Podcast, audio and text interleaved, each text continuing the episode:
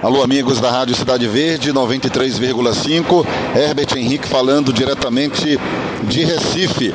A delegação do River acaba de chegar à capital pernambucana, mas levou um susto, como toda a tripulação do voo da Azul, pois o avião arremeteu é, quando tentava aterrizar. Coisa ah, não muito comum, mas que acontece. Tanto que quando o avião aterrizou, toda a tripulação aplaudiu nesse momento em que todos ficaram tensos por conta dessa situação que ninguém esperava. Mas está tudo bem, a delegação já está no hotel.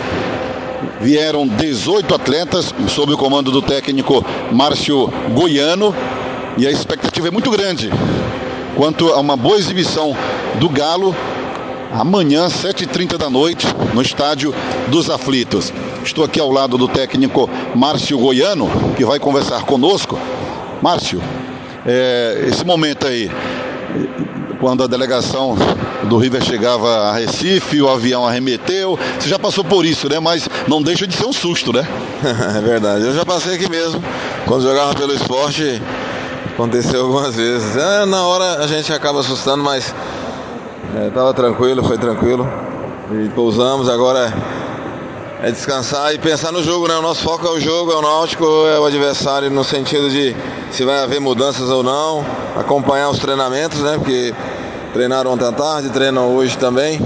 E a gente vai procurar as, as informações possíveis para também estar tá estudando a equipe do adversário. E amanhã a gente realmente possa estar tá bem focado, bem, bem, bem concentrado no jogo.